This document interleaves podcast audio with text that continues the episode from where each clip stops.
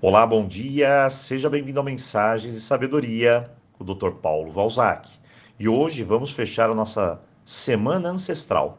Antes, alguns avisos. O primeiro é de gratidão por todos aqueles que prestigiam nosso trabalho e, claro, manifestaram a intenção de adquirir o nosso livro. Eu digo nosso porque não se trata em absoluto de um livro somente meu.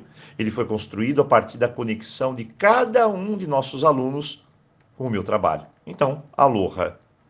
O segundo aviso é que dia 25, na terça-feira, teremos novas turmas de cursos aqui no WhatsApp.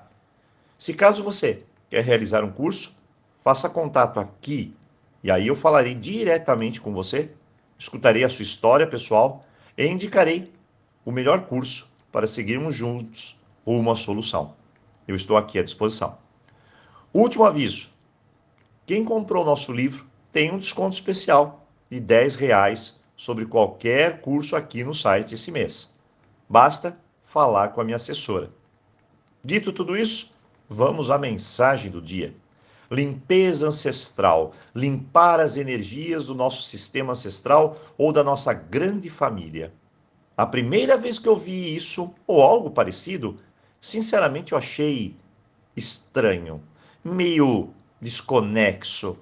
Mas ao começar a estudar a epigenética e outros temas relacionados à ancestralidade, comecei a vislumbrar um outro mundo. Como poderia energias interferir na minha vida, nas minhas escolhas? Bem, acredite, isso é possível e muito mais do que imaginamos. Existem duas leis bem definidas em relação a tudo isso: ação e consequências e a compensação. E elas que ditam quase tudo que vivemos. Mas vamos ser práticos. O que a limpeza pode ajudar? Você tem alguém que possui vícios aí na sua família? Bom, eu acredito que pelo menos uma pessoa na nossa família é acometida de um vício. Você já viu como é tão difícil, quase uma batalha invencível, tirá-lo desse processo?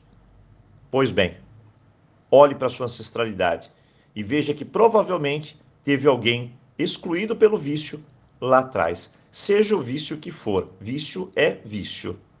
Sabe aquela história de que eu somente encontro pessoas infiéis na minha vida e meus relacionamentos é puro sofrimento? Acredite, é energia ancestral e seus comportamentos de escolha. Sabe aquela velha doença crônica que acomete todo mundo, que sempre está presente na família? Não passa de compensação, energia ancestral. Tem pessoas que dizem: não é possível eu tenho um sentimento de que nada vai para frente na minha vida. Eu me sinto presa. Acredite, energia ancestral. Gerações e gerações passadas de histórias de dor, e quando a pessoa não prospera, além das energias, além das gerações anteriores, nunca terem tido a ligação com a energia do dinheiro, o forte impacto da ancestralidade está presente.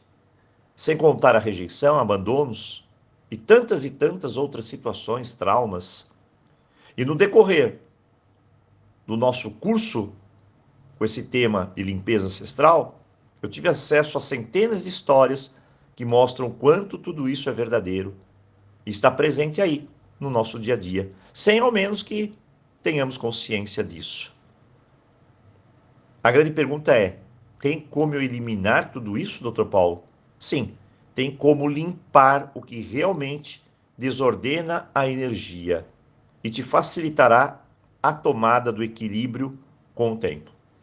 Na página 160 do meu livro novo, ou na página 120 do meu livro Roponopono número 1, você vai encontrar a oração ancestral, ou original.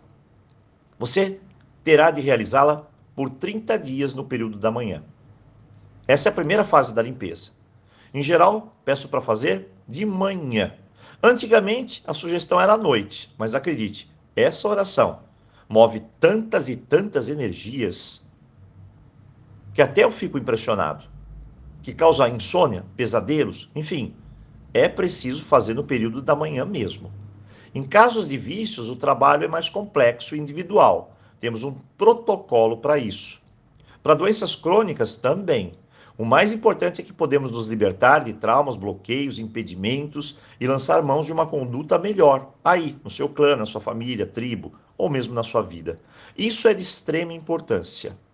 Bem, na segunda-feira eu vou dar a você o código de conduta ancestral que eu criei para sua harmonia. E ela faz parte da última página do livro novo.